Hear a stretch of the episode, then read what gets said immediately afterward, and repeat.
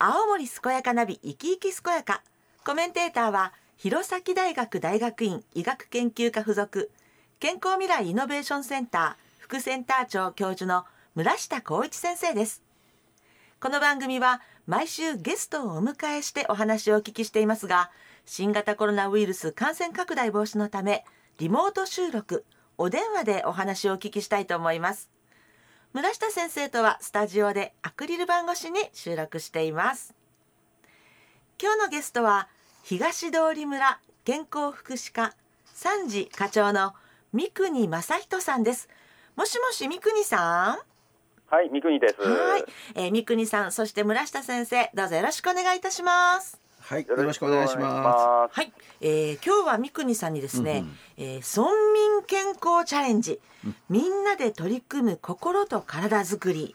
いいね、えー、このように題しましてお話をお聞きしていきたいと思うんですが、まあ、その前にまずは三国さんのプロフィールをお聞きしてもいいですか？はい、はい、えー、私はあの東通村出身で、はい、むず市内の高校卒業後、うん、東京の設備関連会社に就職。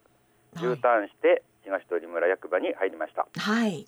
当時まだ役場庁舎がむつ市にあり、うん、村政施行100周年を迎える前年、昭和63年10月の庁舎村内伝統同時に入りましたので、えー、庁舎の老朽化とともに、うん、自分も同じ時間を重ねているのでとても思い入れがあります。あそうなんですね。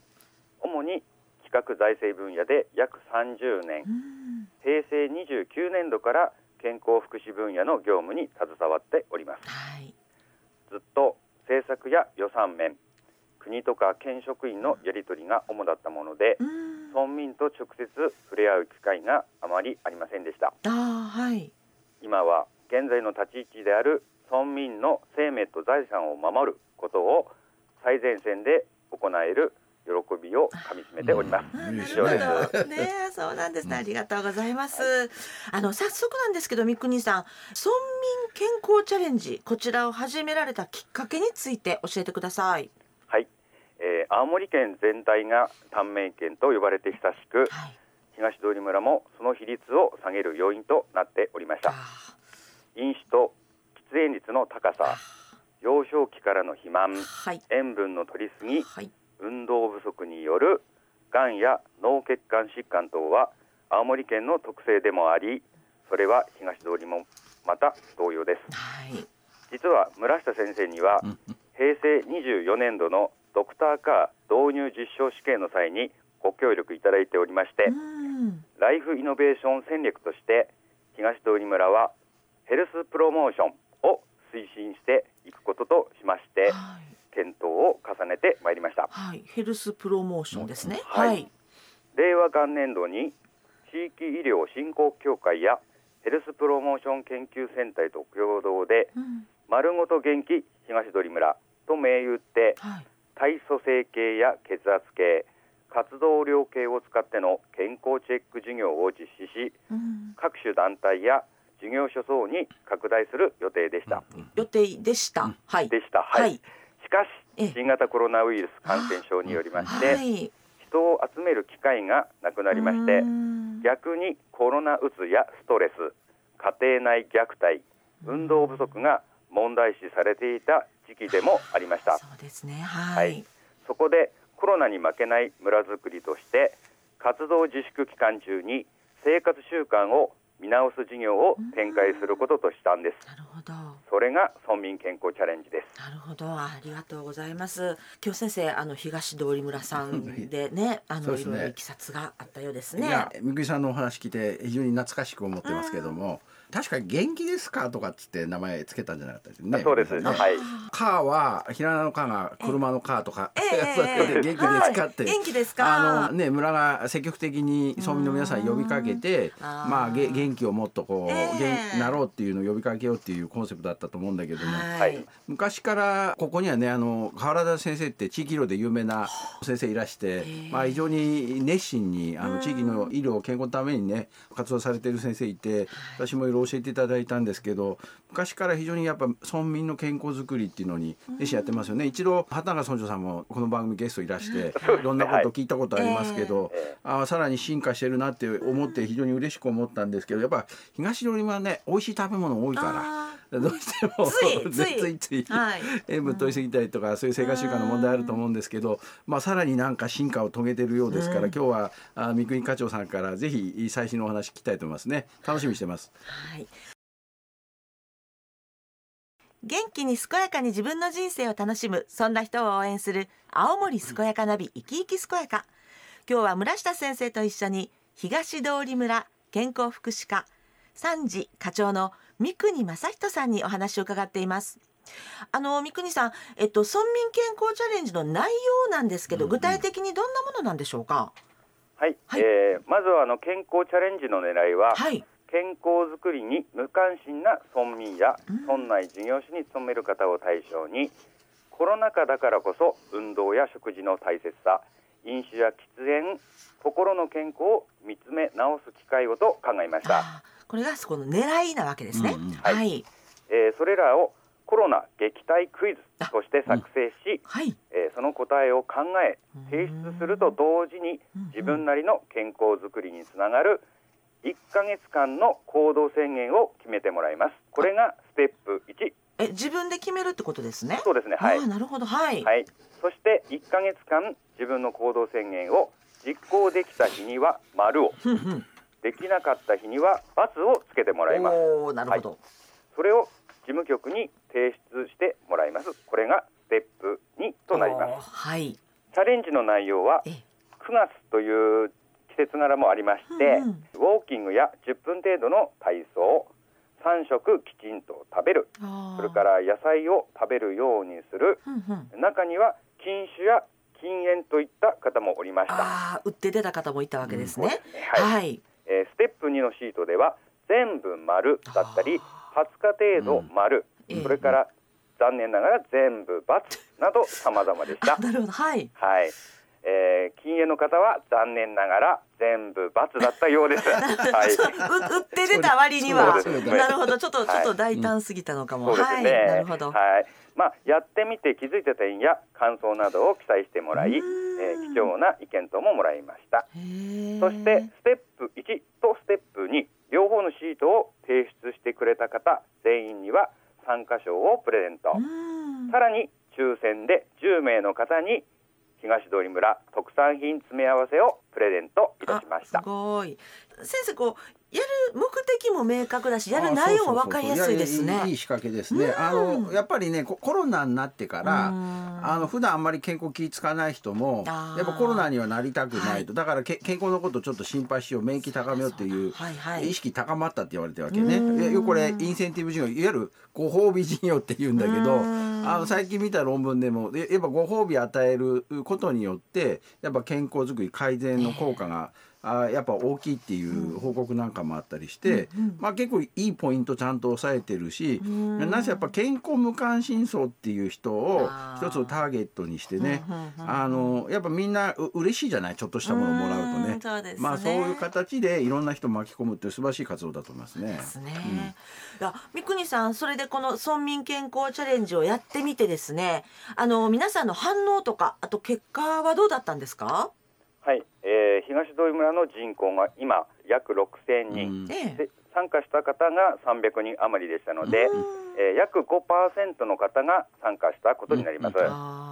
でその中でまず自分自身が自分に合った健康づくりは何なんだろうと考えるきっかけになったり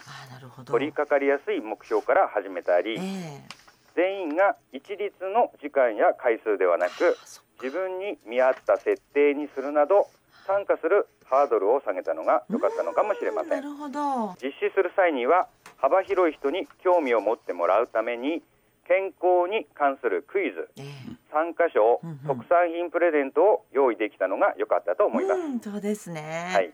参加賞については口腔ケアで健康にと歯ブラシをプレゼントしました。すごい。ちょうど歯ブラシが3色あったもので、え夫婦でチャレンジしてくれた方にはわざと青とピンクをプレゼント、うん、えー、その他の方には緑にするなど、えー、私が考えた中では洗面所でも 夫婦円満心の健康を歓迎ながら 応援しておりました。なるほど、まあ、私がその歯ブラシもらったら私が青使ってもいいんですよね。うんそういう方もいると思います。そうですよね、実際あの男性男性の方でもピンクの方いいって言ったもいたんで、はい、まあ、そうなんですね。はい、はいえー、その結果については、えー、健康祭りというイベントがございましてそちらの方でグラフにして展示それから広報等でもお知らせいたしました、えー、好評もありましてその後令和3年に第2回の健康チャレンジも実施しました。なんですね、はい現在は、まあ、アプリなどデジタルツールが主流ですけれども、えー、あえて紙やはがきといった時代遅れなやり方が、えー、高齢者の方や子どもの方でも参加できる条件を満たしたのかなと考えております。いや先生あのなんか考えて自分に合ったやり方っていうところがすごくいいなって私思いました。いいね、あの三國さんねなかなかいいポイントついてるって 感じしたんだけど、ね、あの結構ね人口の5%って大きいですよ。そうですよね。そうだしやっぱあのハードル下げてやっぱ自分に合った目標を作るっていうのは結構大事で、えやっぱやっぱ自分ごと化してあげるっていうのはすごく重要だし、えかつまあ確かにね三木さんおっしゃる通り最近やたといろんな面白いアプリとか健康のアプリ出てるんだけど、えー、まだまだねやっぱり高齢の方とかがそういうの使いこなすって難しいから、そういう中でわざとアナログとまあそういうデジタルの良い部分組み合わせながらやるってすごくいいことだと思いますね。そうですね、元気に健やかに自分の人生を楽しむ。そんな人を応援する。青森健やかナビ生き生き健やか。今日は村下先生と一緒に東通村健康福祉課三次課長の三国正人さんにお話を伺っています。あの東通村がこう新しく取り組まれたチャレンジについても教えていただけますか？はい、はい、えー、実は令和3年度厚生労働省の受託先として、はい、日本高血圧学会が取り組むナトカリヒプロジェクトがございまして、はい、それに北海道の増毛町、うん、広島県呉市などと一緒に加わり、うん、11の自治体企業等での実証試験を行いました。はい、ななナトカリヒプロジェクトですね。はい、はい、えー、そのうち東通りは、えー、住民検診の際の採尿を分けてもらい、えー、尿中のナトカリ比を測定しました、はい、はい、塩分の摂りすぎや野菜不足などが数値化されるため、うん、後日の検診結果説明を待たず本人に結果を伝えることができましてその場で保健指導をすることが可能となります。はい、はい、協力していただいた方には減塩商品のそばつゆ、本だし、コンソメ、醤油、それから野菜不足補充のためトマトジュース野菜ジュースを提供しました。減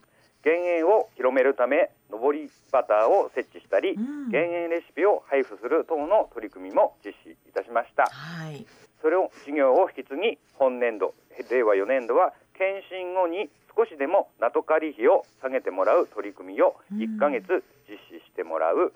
減塩チャレンジを実施しております。減塩チャレンジですね。はい。はい、えっ、ー、と測定後1ヶ月後に数値を下げるためにはラーメンのスープは飲まない、はい、味噌汁は朝だけにする、はい、野菜を、えー、取るようにする、といった目標を掲げて実施しております、はい、えー、結果として分かったことは、うん、意外と測定してナトカリ比が高い人がえー、少なかったので 本当はあの青森県人、まあ、東通りも含めて、えー、塩分摂取量は実は少ないではないかという疑念がこう生じまして、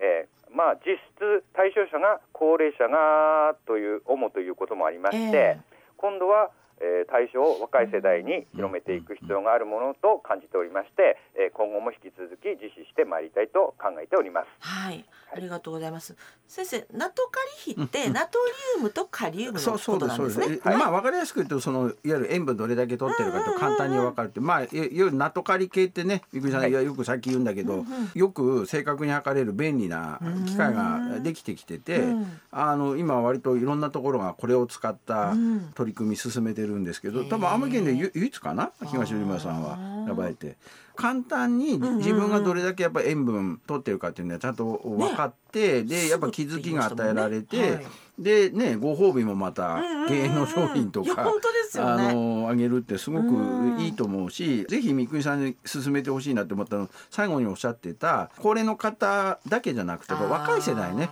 若い世代の人たちのやっぱ生活習慣変えるっていう意味で非常にやっぱ受け入れられやすい取り組みだと思いますから、ぜひ進めてほしいなと思いますね。はい、ありがとうございます。あの三國さんも最後になるんですけれども、ぜひ三國さんからお聞きのリスナーの皆さんにメッセージをお願いいたします。はい、えー、一概に健康健康と言われましても興味ない方にはただの方便にしか聞かないです、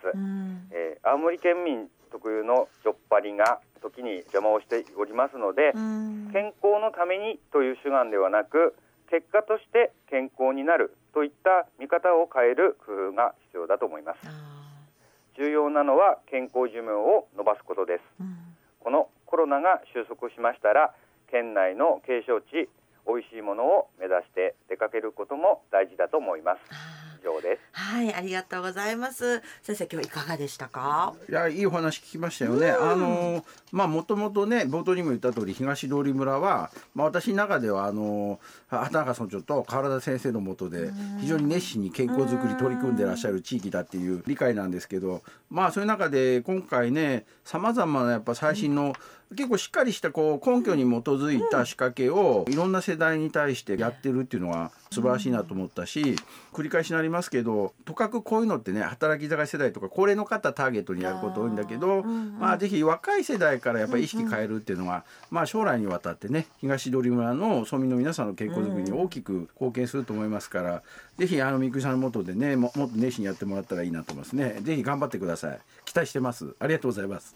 今日は東通村健康福祉課三次課長の三国正人さんにお話を伺いました。三国さんそして村下先生どうもありがとうございました。はいありがとうございました、はい